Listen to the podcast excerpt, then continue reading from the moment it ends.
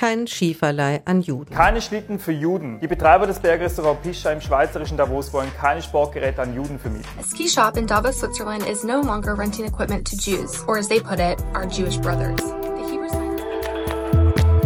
Keine Schlitten mehr für jüdische Gäste. Seit Tagen sorgt das Vermietungsverbot eines Restaurantbetreibers in Davos für weltweites Aufsehen. Die Kantonspolizei ermittelt, eine Taskforce soll nun Lösungen finden. Und wir bei News Plus fragen heute, was steckt hinter dem Konflikt zwischen jüdischen Gästen und Einheimischen in Davos? Ich bin Dominik Rolli. Kurzer Recap. Die Geschichte kam Anfang Woche ins Rollen, nach einem Post des Zürcher Gemeinderats Jehuda Spielmann auf X, dem früheren Twitter. Er postete ein Bild, darauf zu sehen ein A4-Blatt mit einem Text auf Hebräisch, aufgehängt an der Tür des Bergrestaurants Pischa. Darauf stand Aufgrund verschiedener sehr ärgerlicher Vorfälle, darunter der Diebstahl eines Schlittens, vermieten wir keine Sportgeräte mehr an unsere jüdischen Brüder. Dies betrifft alle Sportgeräte wie Schlitten, Airboards, Skis und Schneeschuhe. Keine Sportgeräte mehr an jüdische Gäste, weil sich die angeblich daneben benehmen. Ja, da sind wirklich viele gekommen, haben mit schlechter Kleidung und haben die Schlitten gemietet, sind halbwegs abgeschlittelt, die haben dem Rettungsdienst angerufen, weil sie nicht mehr vorwärts gekommen sind. Das hat das letzte Jahr schon angefangen, als niemand da war, sind die Schlitten einfach mitgenommen worden. Das Jahr haben wir es abgeschlossen, dass es nicht mehr vorkommt. So erklärte sich der Pächter des Restaurants Rudi Pfiffner am Tag darauf in der SRF-Sendung Schweiz aktuell. Und wir wollen fairerweise auch festhalten, er hat sich entschuldigt und das Plakat sofort abgehängt. Trotzdem, der Aufschrei ist groß. Schlitten klauen oder einfach stehen lassen, klar, das geht nicht, aber deswegen gleich eine ganze Bevölkerungsgruppe ausschließen. Der Schweizerische Israelitische Gemeindebund äußert sich schockiert. Die israelische Botschafterin in der Schweiz fühlt sich an dunkle Zeiten erinnert. Die Polizei nimmt Ermittlungen auf, wegen Verdachts auf Diskriminierung und Aufrufs zu Hass. Denn das Verbot das verstößt nach Einschätzung der Juristin Manuela Hugentobler von der Universität Bern gegen die Antirassismusstrafnorm. Hier könnte es zum Beispiel sein, dass eine Verletzung des Tatbestands vorliegt, weil eine Leistung verweigert wurde einer bestimmten Bevölkerungsgruppe, also hier der jüdischen Bevölkerung. Davos weltweit in den Negativschlagzeilen. Die Situation ist schon schwierig und für uns ist natürlich klar dass wir uns von dem Vorfall distanziert haben. Das ist Reto Brangi, er ist Tourismusdirektor von Davos und konnte sich diese Woche kaum retten vor Medienanfragen. Und entsprechend ist dann aber natürlich kritisch wurde, was richtig ganz Davos soll antisemitisch sein. Das wir, akzeptieren wir natürlich nicht. Neu ist das Problem nicht. Seit Jahren gibt es Spannungen zwischen orthodoxen jüdischen Gästen und Einheimischen in Davos. Reto Banji sagt, ein Teil der orthodoxen Jüdinnen und Juden würden sich respektlos aufführen. Zug fahren ohne gültiges Ticket, falsch parkieren, Abfall liegen lassen, Wiesen zertrampeln. Es ist halt einfach so, dass ein Teil von den orthodoxen Juden. Die kommen aber viel einfach aus dem Ausland und wissen nicht, wie die Schweizer Gepflogenheiten sind. Und das geben sie dann auch entsprechend zu spüren. Es gibt also offenbar Feriengäste in Davos, die sich nicht an Regeln halten, aber die gibt es doch überall. Und ich frage mich, warum werden dafür vor allem orthodoxe Jüdinnen und Juden verantwortlich gemacht? Christina Sperti ist Professorin für Zeitgeschichte an der Universität Freiburg. Sie forscht unter anderem zu Antisemitismus in der Schweiz. Der Auslöser ist Unverständnis. Ja, man, man kennt sich gegenseitig zu wenig. Man hat sich zu wenig mit der Kultur oder Religion der anderen auseinandergesetzt und äh, kann dann bestimmte Verhaltensweisen nicht einordnen. Der Tourismusdirektor von Davos, der ähm, gibt auch ganz konkrete Beispiele. Da gibt es Leute, die sich einfach nicht an die Regeln halten würden, zum Beispiel im Zug, wenn sie Familienkarten lösen äh, oder äh, die Rede ist auch von defekten Herdplatten, weil die Leute vor dem Schabbat äh, am Freitagabend schon beginnen zu kochen und so weiter. Würden Sie denn sagen, diese rüpelhaften jüdischen Gäste, von denen man aktuell immer wieder liest und hört, die gibt es eigentlich gar nicht? Es mag sicher einzelne Personen geben, äh, die sich nicht so verhalten, wie das äh, gewünscht wird. Aber ich habe schon das Gefühl, dass hier auch äh, etwas aufgebauscht wird. Es sind ja eben, wie man liest, mehrere tausend, die da äh, jährlich in den Ferien sind. Und ich kann mir jetzt kaum vorstellen, dass, dass solche Verhaltensweisen jetzt wirklich täglich in größerem Ausmaße vorkommen.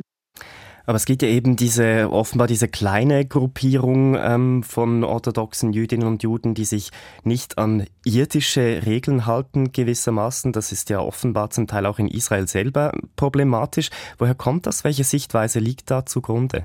Es ist natürlich schwierig, ähm, das jetzt zu, zu pauschalisieren, oder? Sie, Sie haben vorher erwähnt, das Beispiel, äh, dass falsche Fahrkarten gekauft werden. Eben, dass das kann natürlich auch, äh, können auch sprachliche Missverständnisse zugrunde liegen. Also ich glaube kaum, dass man das irgendwie religiös begründen kann. Es gibt natürlich gewisse Verhalten, Regeln, die von der jüdischen Religion gefordert werden, zum Beispiel Kashrut, also dass man koscher isst, und das ist bestimmten Maßnahmen verbunden. Ich glaube, hier wird auch alles durcheinander gebracht. Eben einerseits äh, gibt es gewisse Verhaltensweisen, die den streng orthodoxen Juden aufgrund ihrer Religion für sie verpflichtend sind. Und dann gibt es diese anderen offenbar äh, Fehlleistungen von, von Teilen äh, der Gruppe, die eben eher vielleicht auf sprachliche sprachliche Missverständnisse zurückzuführen sind. Es ist eine wichtige Unterscheidung, die Christina Späti da macht. Es hat nicht immer alles mit der Religion zu tun.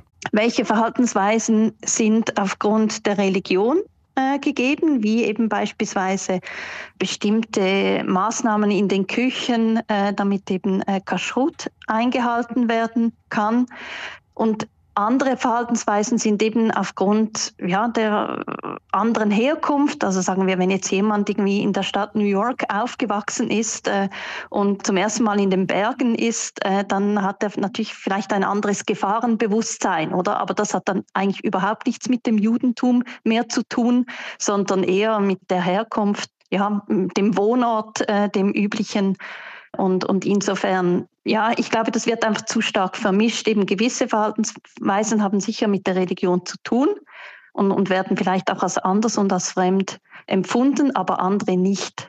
Und da sind wir dann eigentlich ja auch schon gerade beim Thema Antisemitismus. Würden Sie denn sagen, orthodoxe jüdische Gäste, die fallen halt einfach einfacher auf? Werden sie dann dadurch leichter zur Zielscheibe? Auch bei Bagatellfällen wie beispielsweise beim falsch gelösten Ticket im Zug?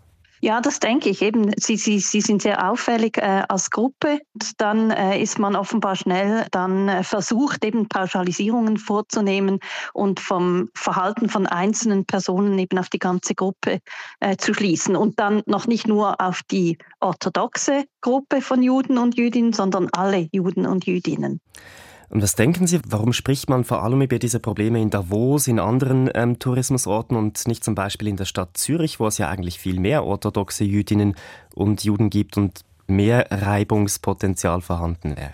Ich denke natürlich in, in größeren urbanen Gebieten, wo, wo, sagen wir sowieso sehr unterschiedliche Menschen aufeinandertreffen, äh, ist vielleicht auch stärker eine Gewohnheit da oder ein, ein Wille eben auch äh, das andere oder das äh, einem nicht so Bekannte zu, zu akzeptieren und, und zu tolerieren. Ich glaube auch nicht, dass es in, in allen Ferienregionen, wo orthodoxe Juden und Jüdinnen Ferien machen, gleich problematisch erscheint. Äh, ich, ich habe das Gefühl, dass hier jetzt in Davos auch eben, wie gesagt, eben etwas aufgebauscht wird, weil von anderen Ferienregionen hört man weniger. Und insofern denke ich, äh, ja, dass sich manche Leute vielleicht auch berechtigt fühlen, im Kontext der allgemeinen Zunahme von Antisemitismus sich auch eher in diese Richtung zu äußern.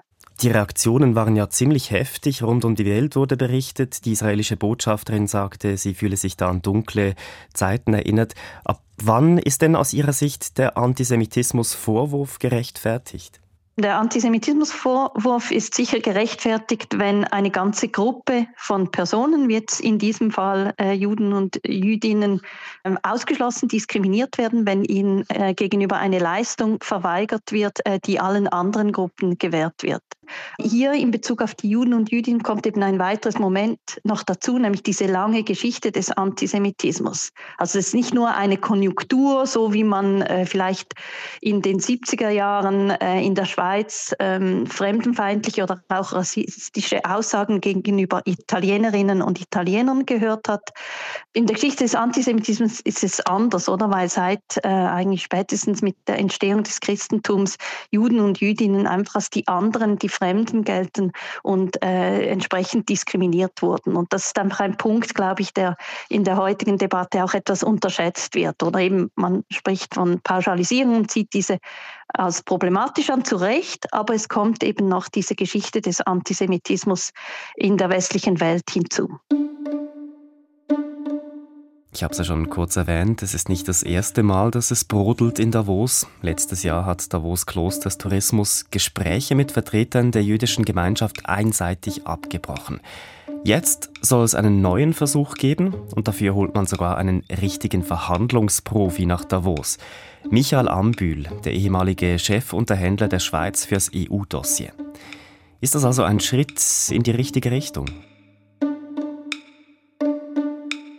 Ja, das ist zu hoffen, weil äh, ich sehe keine andere Möglichkeit. Also ich glaube, Aufklärung, sich miteinander auseinandersetzen, miteinander ins Gespräch kommen, ja, Aufklärung auch über die, über die Geschichte, über die Problematik von, von solchen Aussagen, vielleicht auch eben Verständnis erwecken für äh, die Lebensweise von, von orthodoxen Juden und Jüdinnen ich glaube, eine andere Möglichkeit gibt es gar nicht. Und insofern ist natürlich zu hoffen, äh, dass diese Taskforce dann äh, entsprechende Resultate bringen wird.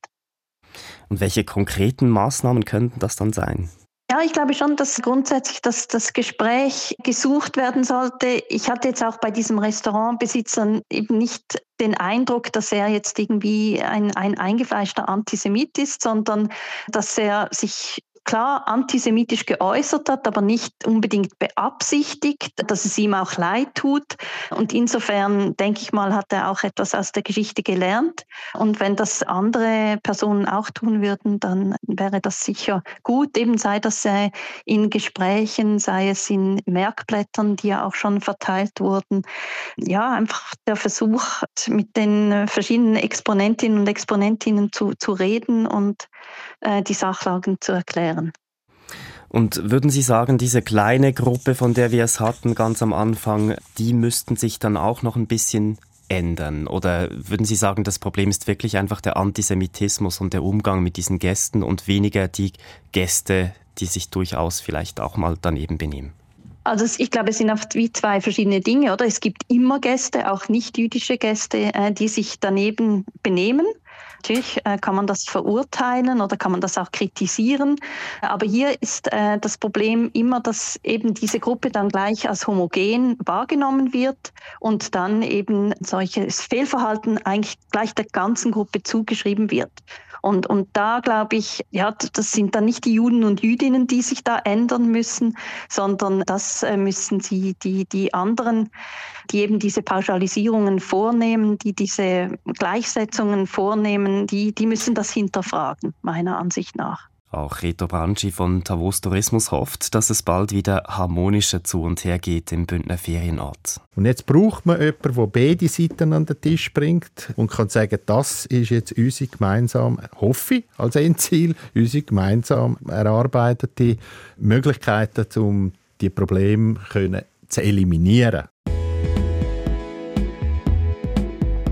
Das war's von News Plus für heute. Schreibt uns, wenn ihr Feedback habt oder einen Vorschlag für ein Thema, das wir uns mal genauer anschauen sollen, per Mail an newsplus.srf.ch oder schickt uns eine Sprachnachricht 076 320 10 37 lautet die Nummer.